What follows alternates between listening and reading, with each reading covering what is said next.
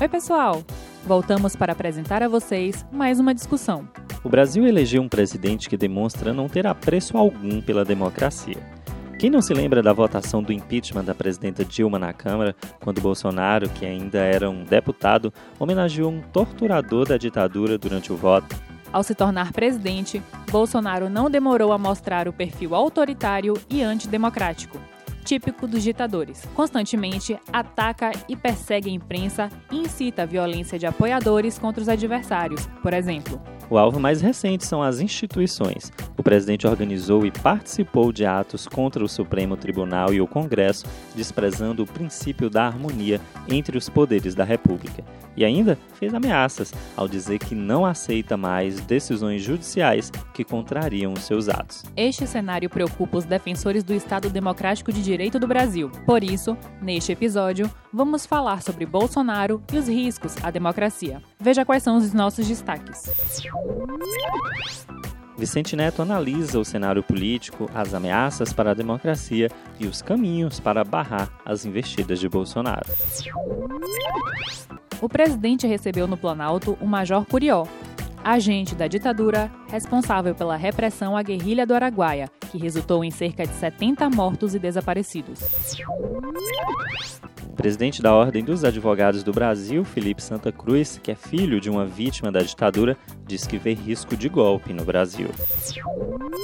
Secretária de Cultura repete o discurso de Bolsonaro e minimiza as violações cometidas durante a ditadura civil-militar de 64.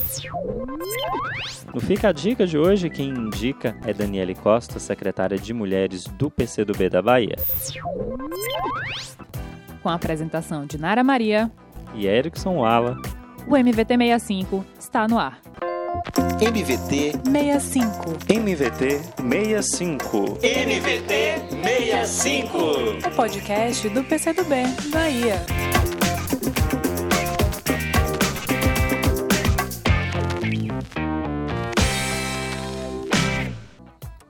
Um dia depois de participar de atos que pediam intervenção militar e fechamento do Congresso e do STF, Bolsonaro recebeu no Planalto o tenente-coronel da reserva Sebastião Curió Rodrigues de Moura, mais conhecido como Major Curió, um dos chefes da repressão à guerrilha do Araguaia na década de 70. A ditadura é responsável pela morte e desaparecimento de cerca de 70 pessoas no Araguaia. Segundo os relatórios da Comissão Nacional da Verdade, Curió é um dos 377 agentes do Estado que praticaram violações aos direitos humanos. Curió foi denunciado pelo Ministério Público Federal pelos crimes de homicídio doloso qualificado, sequestro e ocultação de cadáver. Ao receber um agente da ditadura e não familiares das vítimas da Covid-19, Bolsonaro quer dar qual recado ao país? Vamos ouvir agora uma entrevista com o Vicente Neto, dirigente estadual do PCdoB e diretor-geral de desportos do Estado, sobre os riscos da democracia.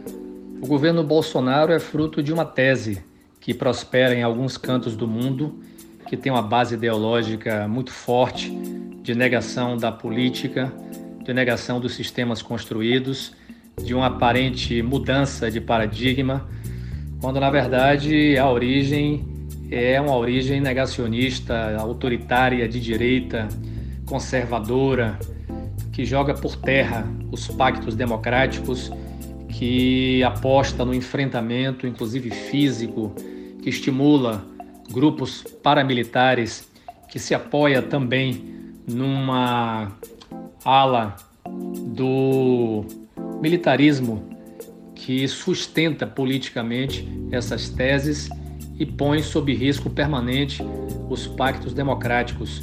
São ameaças veladas que permanentemente são colocadas à mesa para que o poder seja fortalecido com esse segmento social e com essa parte do aparato estatal que vai lhe dando sustentação. Então, esses movimentos que foram feitos, essas manifestações estimuladas por esses grupos, com a participação do presidente, vai mostrando que ele flerta o tempo inteiro com o fechamento democrático, nega isso no discurso, na prática constrói ações que estimulam esse tipo de enfrentamento. Vai dar muito trabalho para nós que somos democratas garantirmos a retomada de um momento em que o pacto social, o contrato social seja renovado a partir dos limites que nós estabelecemos na construção da sociedade brasileira. Não vai ser fácil, os movimentos sociais têm tido papel fundamental.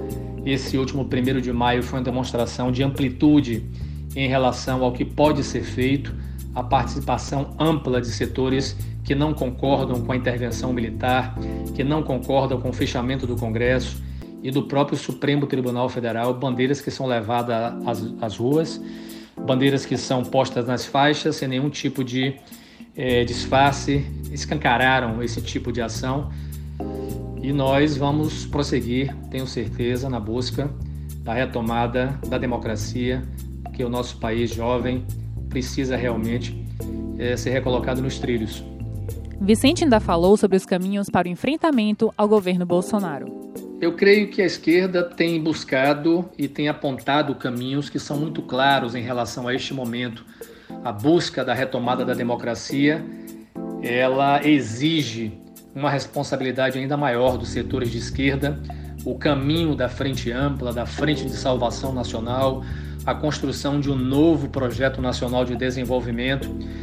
Essas coisas vão no sentido da busca de um caminho diferenciado, de um caminho amplo, mesmo com setores que estiveram do golpe da presidenta Dilma Rousseff, mesmo com setores que não são os setores tradicionais que comungam das nossas ideias, mas que neste momento buscam é, retomar o diálogo democrático, reconstruir pontes com o caminho da responsabilidade com as agendas que estavam sendo construídas, o atendimento aos que mais precisam, o enfrentamento aos que concentram renda, as questões relativas ao campo e à cidade, o tema do emprego, que está sendo muito importante, tratado pelas nossas centrais sindicais, índices alarmantes de desemprego em nosso país. Então, me parece que essa construção de frente ampla, essa construção de frente de salvação nacional, com base num projeto nacional de desenvolvimento arrojado, pode ser um caminho importante para a busca da retomada das rédeas desse país e da sua colocação do trilho da democracia. Eu sou um esperançoso e o povo brasileiro saberá logo ali na frente dobrar a esquina e mudar esta página que nós precisamos fazer com muita competência, amplitude e dedicação à causa social.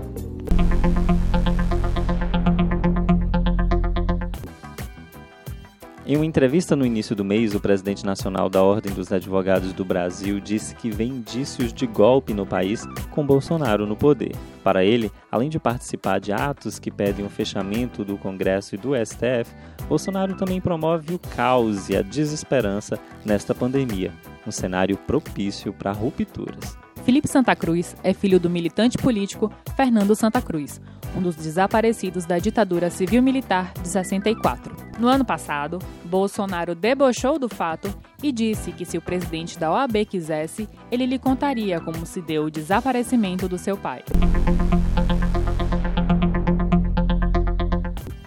No governo Bolsonaro, a defesa da ditadura não é exclusiva do presidente. Ministros e demais subordinados seguem à risca o que diz o chefe. Recentemente, a secretária especial da Cultura, Regina Duarte, minimizou as violações de direitos humanos cometidas durante a ditadura. Em uma entrevista à CNN, Regina disse que mortes são comuns em todos os períodos e que não carrega cemitérios nas costas. A secretária ainda cantou um trecho da música Pra Frente Brasil, associada à ditadura. Ficar cobrando coisas que aconteceram nos anos 60, 70, 80. Gente, vambora, né? Vambora pra frente. Pra frente, Brasil, salve a seleção. De repente é aquela corrente pra frente. Secretário. Não era bom quando a gente cantava isso? Fica a dica. Agora é a hora do nosso quadro Fica a Dica e quem indica é a secretária de Mulheres do PCdoB da Bahia, Daniele Costa, que apresenta pra gente um livro e um filme. Olá, eu sou Daniele Costa, secretária de Mulheres do PCdoB da Bahia e recebi o desafio do podcast de dar duas dicas para vocês aproveitarem esse período da quarentena lendo e assistindo filmes. Eu vou dar a dica de um livro de um autor que eu gosto muito, um autor latino-americano e uruguaio, o Mário Benedetti. Ele passou por 12 anos no exílio devido às suas opiniões políticas na ditadura militar do Uruguai e essa sua história o inspira a escrever o livro Primavera no Espelho Partido. Esse livro é, um, é, é poético e político. O Mário também é um poeta, é um dos melhores poetas da América Latina e ele narra o impacto da ditadura militar na vida das pessoas. Ele conta a história de uma família que tem um preso político e a partir dos personagens é, as contradições de sentimentos que são provocadas por um sistema que restringe a liberdade. Então cada familiar ele tem um olhar sobre aquele momento. E ali está a esperança, ali está a desesperança, ali está o amor que foi perdido devido à, à, à ausência da pessoa que, está, que, que foi presa, é, o, o, a motivação para reencontrar aquela família que é do preso político, que é torturado e por meio de cartas ele tenta sobreviver e resistir àquele momento. Então, um livro que eu indico é, para a gente que está vivendo também esse momento de contradições de sentimento. Em alguns momentos a gente tem esperança, em alguns momentos a gente tem desesperança e a gente precisa sempre encontrar motivos e fatos para resistir. Esse livro é isso. Esse livro é um livro que motiva a resistência e, e a entender as contradições é, que esses momentos de restrição à liberdade e eles provocam. Então eu indico o Primavera no Espelho Partido do Mário Benedetti. Filme, eu vou indicar um documentário também inspirador, um documentário sobre a vida da Michelle Obama. É, Michelle Obama, ela conquistou o protagonismo dela, uma mulher que conquistou seu empoderamento, a sua representatividade na vida política e na vida acadêmica. É bom conhecer que foi a Michelle Obama que foi a mentora do Obama, e, e a história de Michelle é uma história também motivacional sobre as mulheres negras, sobre representatividade, e eu indico assistir esse documentário autobiográfico da Michelle Obama. É, deixo para vocês agora um abraço e um desejo de saúde, que vocês se cuidem, porque a gente precisa sobreviver esse momento resistindo, tá bom? Um abraço. E o nosso MVT 65 de hoje fica por aqui, sem esquecer do recado de sempre. Se puder, fique em casa. Até a próxima!